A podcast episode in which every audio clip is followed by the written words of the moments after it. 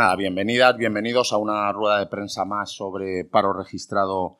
y, afiliación. Gracias, gracias por su presencia, también a aquellos que nos siguen desde, desde el remoto. Em, en el mes de, enero de 2023 eh, el paro registrado ha subido en 70.000 personas, en 70.744 personas, para ser exacto. Naturalmente, la subida del paro registrado nunca puede ser una, buena noticia, es algo que cualquier gobierno debe tomar con el rigor y la preocupación necesaria, pero lo cierto es que el mes de enero se ha comportado en los términos habituales de este mes, que como conocen pues es un mes muy marcado por la estacionalidad que determina las, eh, campañas de, diciembre fundamentalmente y las campañas de Navidad y que siempre ha tenido un recorrido de incremento del paro registrado. De hecho, en esta ocasión el paro registrado se eleva, pero mucho en, en, menos, en menor medida que lo que ha hecho en la media histórica. La serie de la media histórica es 82.000 personas, que es lo que sube el paro registrado en el, en el mes de enero y en esta ocasión estamos en algo más de, de 70.000. También es una cifra inferior a lo que ha ocurrido en los últimos 16 años, que ya saben que teníamos una media de subida del paro registrado en el mes de enero en torno a las 100.000 personas trabajadoras y aquí, insisto, seguimos en los 70.000 y es también un dato mejor que el que se registró en enero de 2019 y en enero de 2020. Por lo tanto, es evidente que es una noticia mala noticia que vuelva, que se eleve el paro registrado en el mes de enero, pero en términos de normalidad se mueve en los parámetros habituales de este mes y lo hace por debajo de la media. De hecho, este incremento del paro registrado en enero nos permite seguir manteniendo la cifra total de parados por debajo de los 3 millones, 2.980.397 por ser exactos, que es la menor cifra de un mes de enero de los últimos, eh, de los últimos 15 años. El paro registrado en este mes, saben también que es normal que se eleve de manera generalizada en todos los sectores, excepto la construcción, que es el único sector productivo donde el paro registrado no eh, genera un incremento. Eh, hay, el paro se incrementa más entre las mujeres que entre los hombres y afecta prácticamente al conjunto de los territorios eh, de España, al conjunto de comunidades autónomas y tiene a Madrid y Andalucía en la cabeza del incremento del, paro registrado. Eh, al margen de que se trata, por lo tanto, de manera muy nítida de un mes normal que mejora algo la media de los meses de enero, eh, me gustaría también advertirles que el mes de enero es un mes eh, muy eh, sacudido tradicionalmente por la temporalidad y no siempre la temporalidad injustificada. Como, como saben, eh, nosotros en, la reforma laboral, precisamente, uno de los diseños de contratos temporales que se hicieron en esa reforma, los contratos por causas productivas o los ocasionales, respondían a hacer frente a incrementos de actividad que se producían precisamente en fechas muy localizadas en el tiempo. En el mes de enero tiene la resaca de toda la campaña navideña que eh, obliga a las empresas a incrementar mucho sus plantillas para luego eh, pues no poder incorporar esos trabajadores de manera estable porque hacen tareas eh, efímeras vinculadas, vinculadas con tareas claramente temporales de, de, campaña más que de estacionales. Sin embargo, incluso en ese contexto de altísima exposición a la temporalidad, como ha sido siempre el, mes de enero, en este mes hemos vuelto a registrar una muy buena cifra de contratos indefinidos. El 44% de los contratos eh, que se han realizado durante el mes de enero han sido indefinidos. Piensen, y lo digo como recuerdo, que justo hace un año estábamos en esta misma rueda de prensa, dimos el primer dato de estabilidad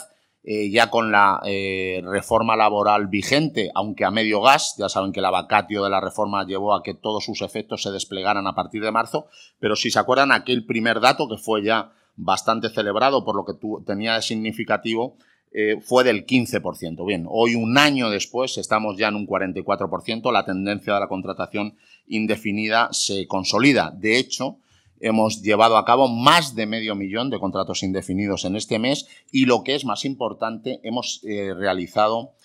a solo 670.000 eh, contratos temporales. Como ven, hay un auténtico cambio en las dimensiones, en las relaciones, en la contratación indefinida y la contratación temporal. Y con un elemento muy significativo que me gustaría, que me gustaría trasladarles. Eh, dense cuenta que para mantener el empleo estamos necesitando muchísimos menos contratos, pero en una cantidad muy considerable. Hay una reducción drástica del número de contratos necesarios para eh, mantener nuestros puestos de trabajo. De hecho, hemos llevado a cabo 1.200.000 contratos menos de los que era habitual en nuestro mercado de trabajo.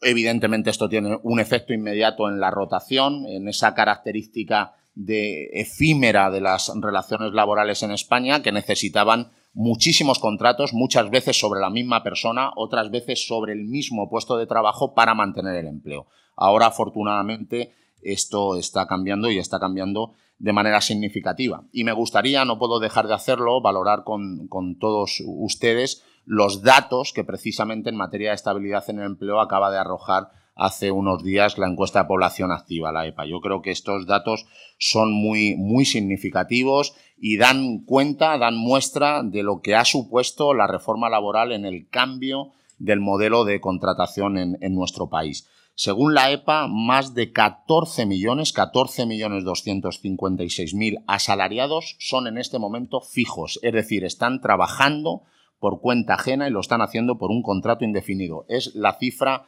más alta que conocemos, no hay un registro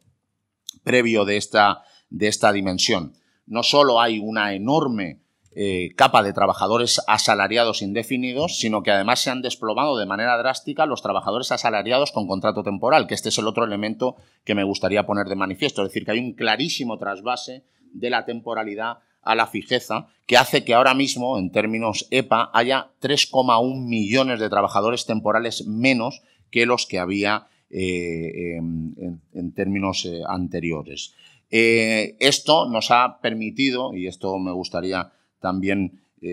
darle la, relevancia que tiene, nos ha permitido alcanzar una tasa de temporalidad general del 17,9%. Esto significa que la tasa de temporalidad en España ha descendido más de 7 puntos en un año, más de 7 puntos en un año y se ha situado, y se ha situado solo dos puntos por encima de la tasa de temporalidad europea. Eh,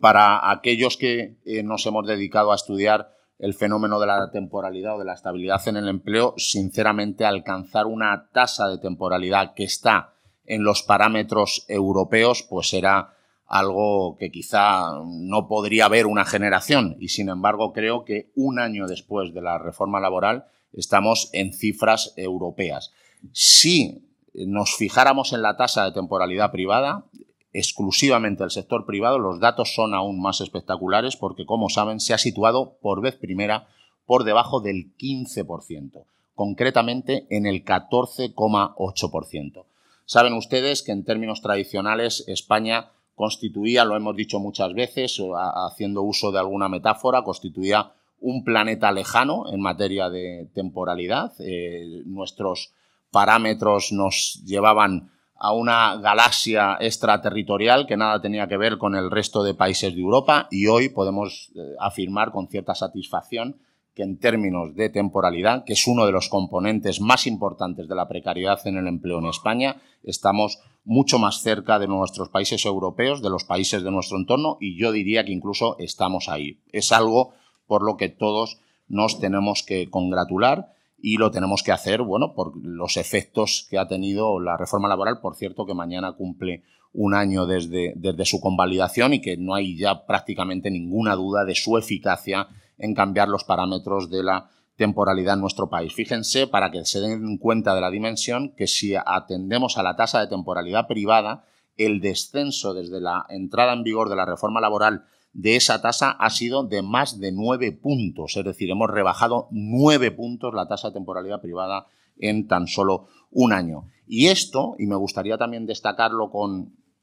eh, con, el énfasis que merece, eh, ha tenido beneficios para los colectivos y para las personas más azotadas por la temporalidad tradicionalmente. Si nos fijamos en lo que ha ocurrido con los jóvenes, los menores de 30 años han pasado de tener una tasa de temporalidad de más del 55%, que era la tasa de temporalidad entre las personas más jóvenes, es decir, la mitad o más de la mitad de los asalariados jóvenes tenían contratos temporales, han pasado de ese 55,4 al 38,9%. Este es también un dato muy alto, pero es un dato europeo, que está claramente en la línea con lo que sucede en otros países de Europa. Si nos fijamos en las mujeres, eh, que eran también y que han sido tradicionalmente azotadas por las condiciones más precarias de nuestro mercado de trabajo, las mujeres presentaban una media de temporalidad mayor a la de los hombres y ahora también eh, hemos visto eh, cómo se ha producido una acusada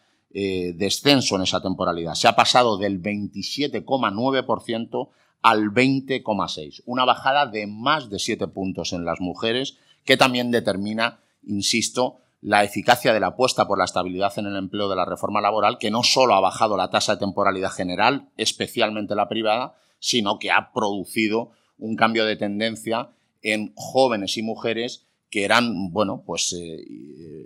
dos estratos claramente de la población laboral donde la contratación indefinida prácticamente era impenetrable, no tenía capacidad de animar la contratación ni de unas ni de otros. Incluso por sectores, si me lo permiten, la temporalidad en la industria se sitúa ahora mismo en el 10%, se ha reducido 7,7 puntos en este año. Los servicios, otro sector productivo especialmente afectado por la temporalidad, ha registrado una bajada de 6,5 puntos, situando su tasa en el 18,6 o la construcción, que se sitúa en un 19,8% de temporalidad, habiéndose producido un descenso de más de 13 puntos. O lo que ha ocurrido en la agricultura, que es un cambio también eh, decididamente espectacular. Ha reducido 15,6 puntos, situándose la tasa de temporalidad en el 38,5%. Esto, por cierto, nos permite también tener un sector agrícola que en términos de estabilidad en el empleo, por vez primera, también se sitúa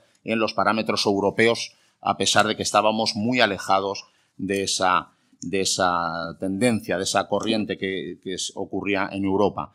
Eh, si incluso eh, nos fijáramos en algunas ramas de actividad concreta, me gustaría destacar el descenso eh, que se ha producido, nítido descenso de la temporalidad en un sector muy vinculado a la misma como es la hostelería. Más de 14 puntos de reducción de la tasa de temporalidad en la hostelería. Por lo tanto, yo creo que es evidente que la reforma laboral ha propiciado un cambio en el modelo de contratación que ya tiene una constatación estadística a través de los datos de la EPA que se mueven en parámetros europeos y que además lo ha hecho en sectores que, bueno, pues siempre se había afirmado sobre su incapacidad de transitar a un modelo de estabilidad en el empleo. Yo creo que queda claro que no había tal incapacidad, que había la posibilidad clara de cambiar las reglas de contratación eh, sectoriales y, así ha ocurrido. Y, lo mismo ocurre por territorios. Eh, otra hipótesis, si me permiten, muy española, era que, en definitiva, eh, la tasa de temporalidad en España no podía ser uniforme en el conjunto del país porque había muchas diferencias productivas entre las distintas comunidades autónomas y que eso determinaba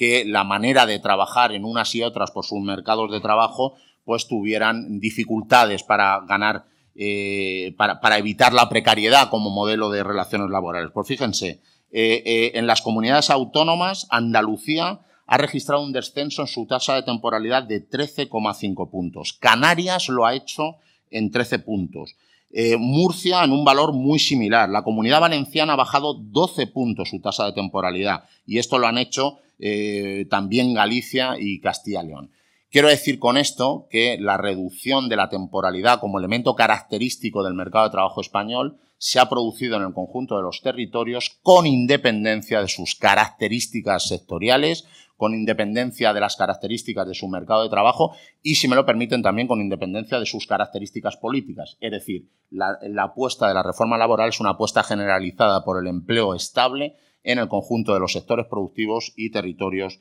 de nuestro país. Algo de los que nos tenemos también que felicitar y que, bueno, que tenemos que valorar como lo que es una, una gran conquista del diálogo social, de la reforma laboral y del conjunto de españoles y españolas que, desde luego, pues han eh, yo creo, prestado su apoyo a un, eh, cambio tan, tan decisivo y que tiene tanta importancia en la vida de la gente. y que ya saben que ha dado lugar pues, a que el propio Banco de España haya eh, puesto en valor el cambio de hábitos, incluso en el consumo, derivados de este enorme cambio de, la estabilidad. Eh, voy a terminar con el capítulo de prestaciones. Saben que el capítulo de prestaciones es especialmente breve en esta rueda de prensa, pero hoy, eh, una vez que tenemos consolidados los datos de 2022, me gustaría hacer algunas reflexiones adicionales sobre este capítulo y compartirle, compartirlos con todos ustedes. El gasto en prestaciones se sitúa eh, una vez más estabilizado en torno a 1.824 millones de euros en diciembre, pero lo que me gustaría es em, poner de manifiesto cómo ha evolucionado este gasto y cómo se combina con las, con las recaudaciones. Fíjense, porque es un ejercicio de comparación especialmente apasionante. Durante la crisis financiera, durante los seis años de crisis financiera y su gestión, eh, el gasto en desempleo mm, tuvo que necesitar aportes del Estado por un importe ni más ni menos de 76.000 millones de euros. Es decir, durante toda la crisis financiera, la recaudación por cuotas fue claramente insuficiente para pagar las prestaciones por desempleo y el Estado tuvo que invertir 76.000 millones adicionales para que el sistema soportara el nivel de eh, prestaciones que en ese momento daba. Algo, por cierto, que no eh, evitó que en aquella crisis financiera se tomaran decisiones drásticas de rebajas de los derechos de los desempleados. Una muy importante fue bajar la base reguladora al 50% desde el 60% inicial cuando el desempleo eh, se alargaba más de 180 días. Por cierto, un recorte que el gobierno de coalición eh, fulminó, eliminó, revirtió en, los, en la ley de presupuestos anteriores y que devuelve a los desempleados de nuestro país a no entrar en una fase de desesperación cuando su situación de desempleo se alarga. Es decir, por tanto, en la confianza de que las políticas activas funcionarán, pero si no lo hacen, no se puede castigar a los desempleados con una situación menesterosa si esa situación se alarga. Em, bueno, eh, este modelo, un modelo de mucho sufrimiento, de recortes sociales y basado básicamente en la austeridad y que se prolongó durante más de una década, fue claramente alterado, excepcionado, fue un ejemplo a no seguir en la crisis sanitaria que vivimos eh, hace algunos, algunos meses. Fíjense, en, en esa crisis COVID, el Estado el gobierno incorporó, además de a las recaudaciones, en solo dos años 16.000 millones de aportes al sistema de desempleo. El objetivo de aquellos 16.000 millones que se unieron a las cuotas de recaudación por desempleo fueron mantener el empleo. De alguna manera, soportar todo nuestro sistema de ERTE, soportar todo nuestro sistema de mantenimiento de puestos de trabajo, garantizar la continuidad de las empresas y garantizar la protección social, que nadie se quedara en una situación em, de dificultad durante esa eh, terrible crisis. Eh, eso ha sido perfectamente compatible con la recuperación de derechos. Les insisto, el gobierno de coalición ha revertido los recortes eh, terribles que incorporó el Partido Popular a la prestación por desempleo y que lo hizo además en los momentos donde más se necesitaba el desempleo, donde más se necesitaba la, protección social. Hoy el 60% es lo que cobrarán los desempleados a partir del 180 días y además lo ha hecho ampliando la tasa de cobertura. La tasa de cobertura de los desempleados en este país en este momento está por encima del 68%. Durante la crisis financiera llegó a estar casi en el 50%. ¿Qué quiere decir esto? Que durante aquel momento de extrema eh, dificultad social, casi uno de cada dos parados no cobraba ninguna prestación pública, no estaba protegido por el sistema de desempleo. Esta forma de actuar nos ha permitido que durante 2022 el Servicio Público de Empleo Estatal haya recuperado la recaudación anterior a la pandemia, no anterior a la pandemia, la recaudación más alta de su historia. Nunca hemos recaudado tanto dinero en concepto de cuota por desempleo. 25.000 millones de recaudación durante 2022 y hemos gastado en prestaciones 20.800 millones de euros. Quiere decir esto que el superávit del sistema público de empleo tan solo un año, apenas un año después de la pandemia, se sitúa en 4.500 millones de euros, que es el superávit más alto de los últimos 15 años. Yo creo que esto demuestra claramente que hay dos modelos que se contraponen, un modelo basado en la austeridad, los recortes sociales y el sufrimiento, que son ineficientes económicamente e injustos. Y frente a ese modelo de ineficiencia e injusticia social, yo creo que claramente ahora, eh, algún tiempo después de la crisis sanitaria, vemos que la inversión en protección social, el mantenimiento del empleo, la garantía de las empresas permite además políticas mucho más eficientes. Déjenme también hacer una última consideración. Un superávit de 4.500 millones de euros en desempleo permite, cómo no, dotar nuestros sistemas de protección eh, frente a la destrucción de empleo. Permite, por ejemplo, dotar los ERTE red, que saben son otro de los elementos decisivos de la reforma laboral para hacer frente a las crisis cíclicas o estacionales por las que pase, eh, por la que pasa nuestra economía. En definitiva, y con esto acabo ya, creo que podemos eh, decir que el mes de enero se mueve en términos de normalidad, mejora algo la media de los años anteriores y la media histórica, pero en todo caso es una cifra que nos anima a seguir trabajando para reducir ese vaivén y esas subidas del paro registrado en determinados momentos. Y desde luego también creo que además de esa cifra del paro registrado, Hoy podemos presentarles dos noticias nítidamente positivas, claramente la, lo que llamábamos, venimos llamando la gran transformación del mercado de trabajo en sus fórmulas, en sus modelos de contratación, con un empleo por vez primera de mayor calidad que se sitúa en los parámetros europeos, que nos aleja y que nos permite dejar de ser esa anomalía que hemos sido siempre frente a Europa en materia de temporalidad en el empleo y creo que también la otra buena noticia que hoy podemos eh, compartir con, todas y todos ustedes es el buen funcionamiento de la recaudación en materia de empleo, el superávit y por tanto el hecho de que los pasos dados para superar la crisis eh, más importante por la que hemos vivido pues se han hecho bien, han sido eficaces y justos socialmente y se han hecho además garantizando la paz social. Por cierto, eh, me gustaría también terminar con una última consideración. Piensen que la caída del PIB durante la crisis sanitaria fue mucho más acusada que lo que ocurrió durante la crisis financiera e incluso así, incluso con esta desproporción, hemos logrado salir mucho antes manteniendo el empleo y garantizando la protección social. Eh, termino aquí, quedo a su disposición. Le doy la palabra a mi compañero Borja, secretario de Estado de Seguridad Social. Muy bien, pues muchísimas gracias Joaquín y muy buenos días. Como siempre, encantado de compartir con ustedes la información sobre, en este caso, la afiliación a la seguridad social en el mes de enero, este primer mes del, del año 23. Un mes de enero, que con ese fuerte carácter estacional hace yo creo que más valioso si cabe eh, el dato desestacionalizado, que nos da una fotografía más precisa del punto en el que se encuentra ahora mismo nuestro mercado de trabajo y los niveles de afiliación. El dato en términos desestacionalizados de este mes de enero eh, se sitúa casi en los 20.300.000, 20.298.620 afiliados. Esto supone una variación mensual, un crecimiento en el último mes de 57.726 eh,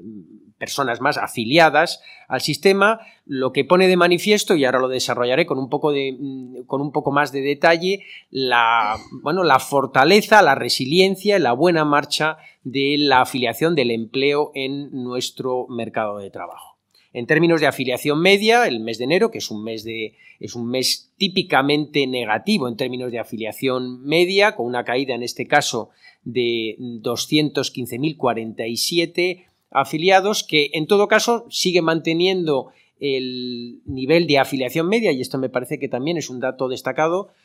holgadamente por encima de los 20 millones de afiliados, algo que, mm, bueno, hace no mucho tiempo pues resultaba pues casi inimaginable. Si, como decía, analizamos con un poco más de detalle cuál es la evolución en el contexto general en el que nos encontramos de, pues de gran incertidumbre, de, de, riesgos, de amenazas, el año 22 realmente ha sido un año bueno, marcado por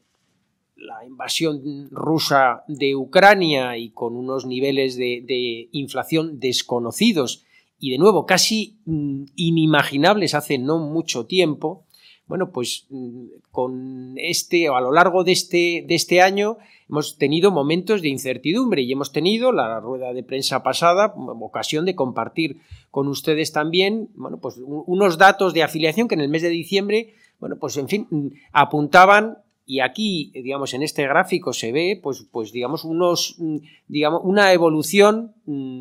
más moderada, más floja, que no sabíamos en ese momento si realmente, bueno, anticipaba mm, algo distinto, un cambio de tendencia. Mm, lo que constatamos, y yo creo que esta es una buena noticia que, digamos, que hay que poner, hay que poner en valor en este momento, es que a lo largo del, mes de enero se ha, consolidado una recuperación, una mayor intensidad en la creación de empleo, en la evolución de la afiliación, siempre en términos desestacionalizados, de manera que el resultado mm, de la segunda quincena es un resultado claramente más positivo de que el resultado de la primera quincena. Después de haber tenido, y ahora lo vemos muy claramente, un resultado en el mes de diciembre y en particular en la segunda mitad del mes de diciembre más flojo de lo, de lo habitual. Bueno, pues esta situación, como digo, desde esta perspectiva de análisis fino, de análisis desestacionalizado, nos permite identificar que la primera quincena de enero ya fue sensiblemente mejor que lo, que lo sucedido en la segunda quincena del mes de diciembre y que esa tendencia positiva se ha consolidado mm, de manera clara en eh, en la segunda parte del mes de enero, lo cual, pues lógicamente, nos sitúa en unas condiciones mm, mejores para afrontar este mm, mes de febrero, en fin, y los meses sucesivos. Si echamos eh, la vista atrás eh, y miramos, en fin, y yo creo que es importante, y el próximo mes que ya cumpliremos, bueno, en fin, que estaremos ya cumpliendo tres años, ¿no? Desde el mes anterior eh, al estallido de la pandemia y la crisis asociada es decir, y con su eh, repercusión, lógicamente, en el mercado de trabajo, pues haremos un, balance más completo, pero me parece interesante, como hemos hecho en, otras, en otras ruedas de prensa anteriores, ver bueno, cuál ha sido la evolución eh, a lo largo de, bueno, pues de eso, de, un, un periodo de tiempo largo antes de la pandemia, la caída que se sufre como consecuencia del estallido de la pandemia, la recuperación del nivel de empleo previo a la pandemia en el verano, en agosto de 2021, y cómo a partir de ese momento la evolución es una evolución, una evolución de fuerte crecimiento que nos lleva o que nos sitúa en unos, en unos niveles eh, sin precedentes, ¿no? En casi esos 20 millones mil. De manera que desde el, punto, desde ese mes de agosto del año 21 en el que alcanzamos el nivel prepandemia, eh, se han creado, se han generado eh, 800.000, mm, más de 800.000 puestos de trabajo, 812.000, tenemos 812.000 afiliados más, eh, un resultado verdaderamente extraordinario, digamos, en términos absolutos y en términos cualitativos, como veremos en un momento.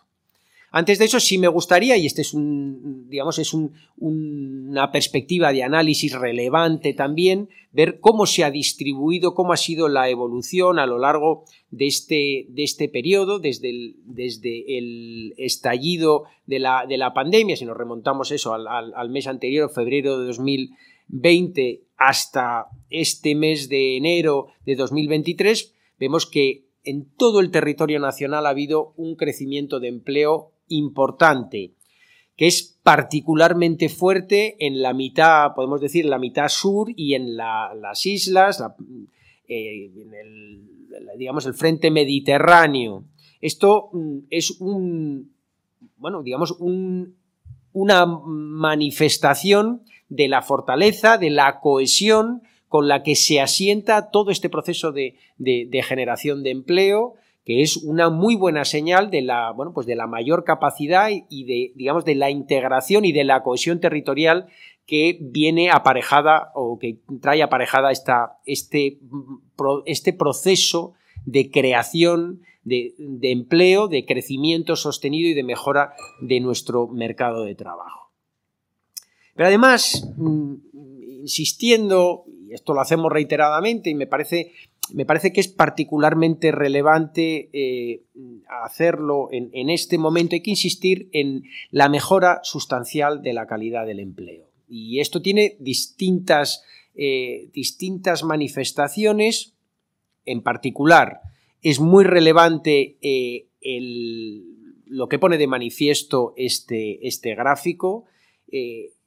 cómo la creación de empleo se concentra fundamentalmente en sectores de alto valor añadido. Lo hemos venido constatando mes tras mes. Lo que pone de manifiesto este gráfico son dos aspectos, dos cuestiones, a mi juicio, muy relevantes. Primero, que esos mm, sectores de mayor, eh, mayor productividad, de, mayor valor añadido, eh, son sectores que crecen con mucha fuerza. Estamos hablando bueno, pues, de, informática y telecomunicaciones con un nivel de crecimiento de casi el 20%. Estamos hablando de actividades eh, profesionales, científicas, técnicas, Mm, con un crecimiento del 11,5%, actividades sanitarias, eh, educación por encima del 9, del 10 o del 9%. Este es un primer elemento muy importante sobre el dinamismo que tienen estos sectores específicos, eh, un dinamismo que está evidentemente vinculado mm, también al desarrollo, al despliegue del plan de recuperación, que es un, digamos, un, elemento y un cambio estructural o que va a favorecer un cambio estructural de nuestro sistema productivo. Pero además, el segundo aspecto sobre el que quería llamar la atención de este gráfico es que eh, no es simplemente que estos sectores crezcan mucho en términos porcentuales, sino que en términos absolutos e, esos crecimientos son muy significativos, hasta el punto de que de esos algo más de 800.000 empleos creados desde el, desde eh, digamos, desde el, que recuperamos el nivel precrisis, eh,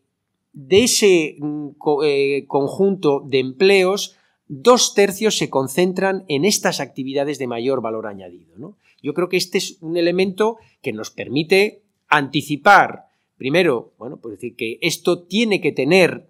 vinculado, insisto, también al despliegue del plan de recuperación, un, impacto que va a ir mucho más allá de, digamos, de los desembolsos eh, y, digamos, del dinero que viene de Europa para financiar las inversiones en el corto plazo, esto va mucho más allá, esto refuerza la capacidad que tiene nuestro tejido económico productivo de cara al futuro y esto se va a traducir en mayores digamos, en crecimientos más importantes de la productividad y, por tanto, del, PIB eh, potencial. Y en, ese sentido eh,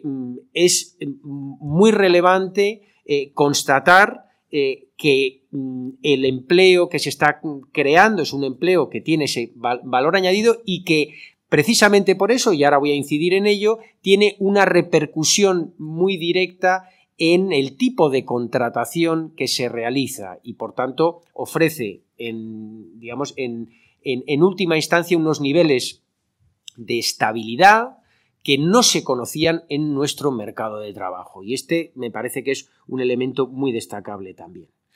Antes de entrar al análisis o en el análisis de la contratación indefinida, la contratación temporal, por completar la, exposición que ha hecho mi, compañero secretario de Estado de, Empleo, eh, quisiera resaltar también un aspecto que está directamente vinculado a ese dinamismo del empleo y a esta, digamos, al, al creciente peso de esos sectores de mayor valor añadido. ¿no? Esos, eh, digamos, esta evolución tiene un reflejo también, y esto desde luego es muy relevante en términos de ingresos para el sistema, lo hemos visto en el ámbito del desempleo y lo, vemos también en el ámbito de la seguridad social, con una evolución de las cotizaciones sociales, pues verdaderamente mm, eh, muy, muy positiva, Estamos hablando de que después de un año realmente extraordinario en el crecimiento de las cotizaciones sociales, como fue el año 21, por encima del, 8%, este año que acaba o que ha acabado eh, recientemente, el año 22, eh, sitúa ese crecimiento también por encima del 8%, el 8,2%. ¿no? Esto es una señal evidente de que la evolución del empleo es muy positiva y que la calidad de ese empleo eh, se refleja y probablemente lo va a ir haciendo de una manera bueno, cada vez más, mm, más clara, más manifiesta con el paso del tiempo en los ingresos del eh, sistema. Pero decía, y este es el otro, digamos, el otro gran aspecto donde me quisiera detener un momento, eh, que hay una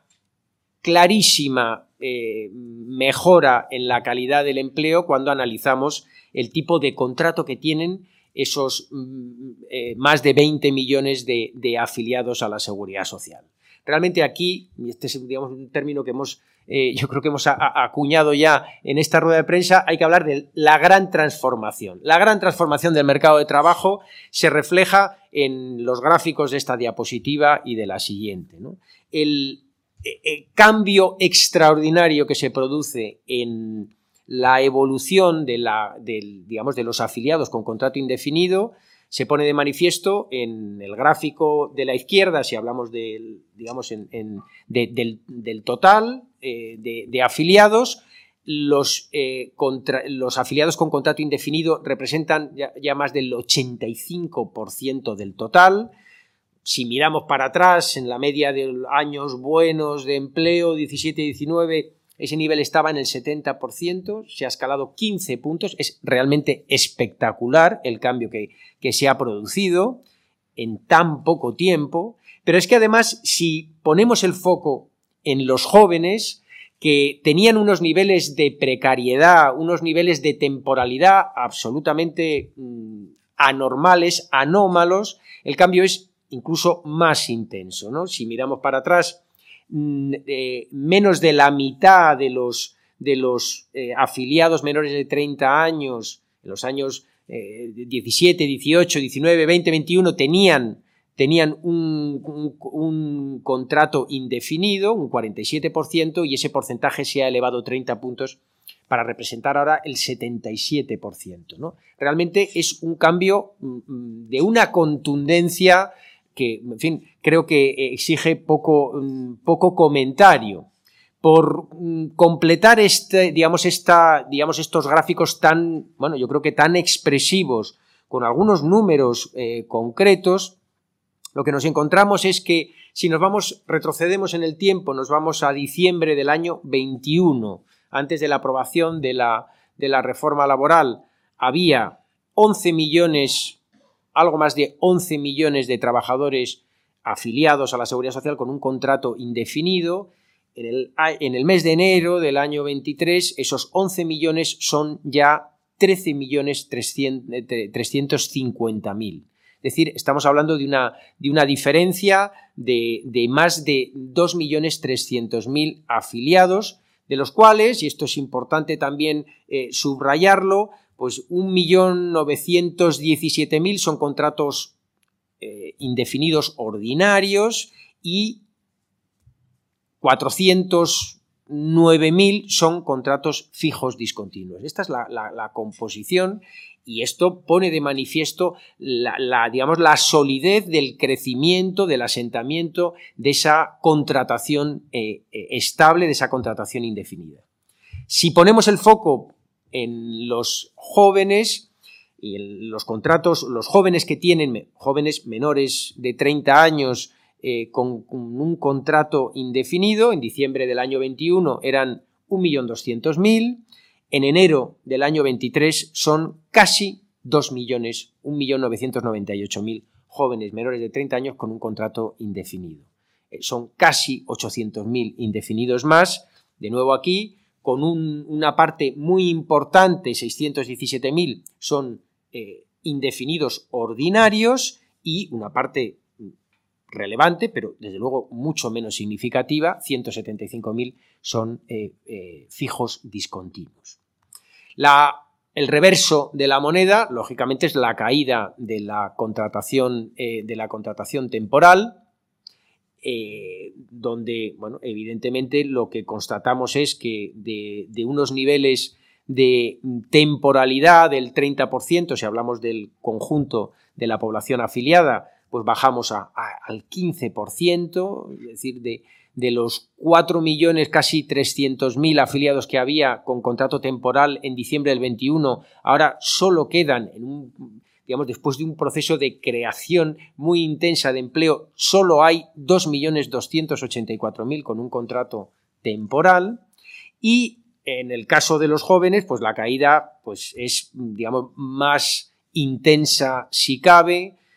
pasamos del 53 al 23%, en diciembre del 21 había 1.300.000 jóvenes con un contrato temporal. Hoy esos menores de 30 años con contrato temporal son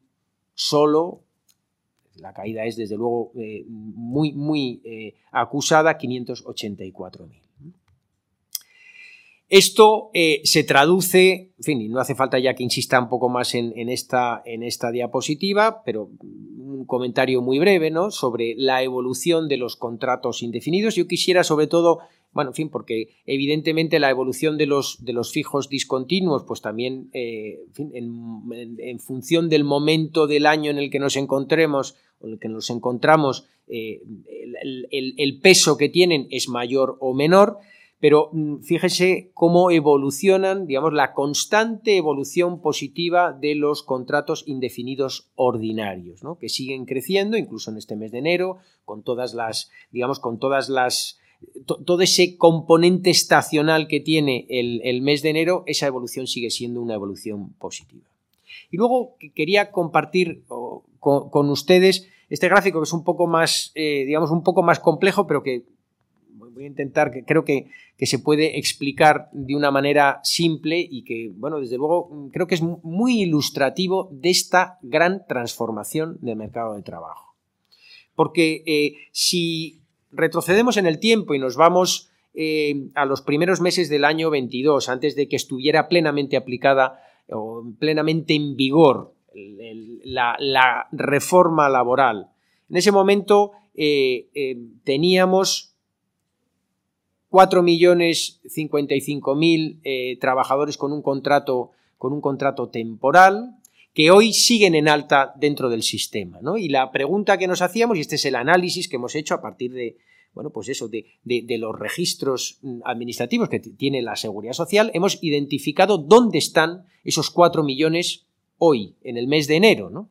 Entonces, este colectivo de 4 millones que tenía un contrato temporal en, ese, en ese primer trimestre del año, pues nos encontramos con que de esos 4 millones, casi 1.700.000 hoy tienen un contrato indefinido, ordinario.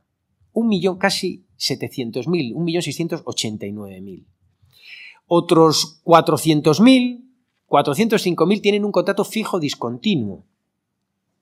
Y la parte de esos 4 millones que sigue siendo, sigue siendo o siguen teniendo un contrato, un contrato mm, temporal, es una, eh, digamos, es una proporción ya muchísimo más reducida. De esos 4 millones, esa parte ha quedado reducida a 1.798.000. Realmente el cambio, la transformación, pues creo que es absolutamente apabullante. Bueno, una manifestación más de la evolución de esta evolución de este asentamiento de la estabilidad como, bueno, pues como principio rector y como principio eh, mm, característico de nuestro mercado de trabajo,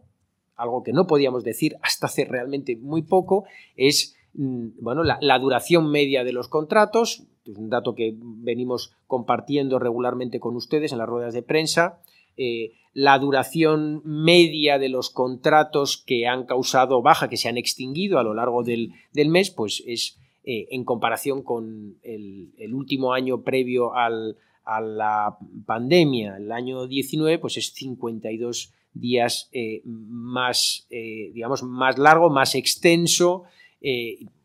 una manifestación más de, bueno, de que la estabilidad eh, informa, se extiende por el conjunto, por el conjunto del, mercado de trabajo. Y finalmente, un elemento, mm, un elemento adicional que pone de manifiesto pues que realmente mm, esa evolución positiva, pese a todas las incertidumbres, pese a todas las dificultades, pero que la evolución positiva del mercado de trabajo es una realidad, es la propia evolución de los, del, número de trabajadores en, en ERTES. ¿no? Pese a esas incertidumbres, pese a esas dificultades, eh, nos encontramos con que el nivel de mm, trabajadores en ERTES mm, se mantiene en unos, digamos, en unas cotas realmente reducidas, lo cual mm, no, digamos, no hace otra cosa que poner de manifiesto que pese a esas incertidumbres, las empresas ahora tienen mucha más, digamos, mucha más confianza a la hora de contratar y son, insisto, pese a esas incertidumbres que existen, son, eh, o están dispuestas a realizar contratación indefinida que, bueno, en definitiva se traduce en unos resultados en el conjunto de la evolución del mercado de trabajo del año 22 y, en fin, y todo lo indica del año 23, pues cada vez más, más positivas. Concluyo eh, insistiendo en esta última reflexión, el ritmo de mm, creación de empleo eh, sigue siendo un ritmo bueno, que pone de manifiesto un gran dinamismo del mercado de trabajo. Eh, de hecho, bueno, pues en fin, si comparamos cómo ha sido la evolución en los últimos meses, vemos que realmente el, año parece empezar con, digamos, con, un buen, con una buena dinámica. Eh, que esto permite consolidar unos niveles de, afiliación, unos niveles que en términos desestacionalizados se sitúan en, digamos, en cotas eh, desconocidas y que permiten acumular 800.000 empleos más desde, desde la recuperación del nivel eh, prepandemia y luego esta gran transformación que se produce en el mercado de trabajo, eh, donde mm, bueno, no solo la estabilidad se extiende, se asienta y, digamos, se normaliza en términos comparados y corregimos esa gran anomalía que ha existido hasta ahora, sino que además no solo hay más contratos indefinidos, no solo hay más estabilidad, sino que esa estabilidad, esos contratos indefinidos, eh, se concentran eh, en sectores de mm, alto valor añadido, de mayor productividad, con bueno, las implicaciones que esto tiene en términos de, bueno, pues de capacidad de resiliencia de nuestro mercado de trabajo ante bueno, digamos, los reveses que antes o después pues siempre se producen. ¿no?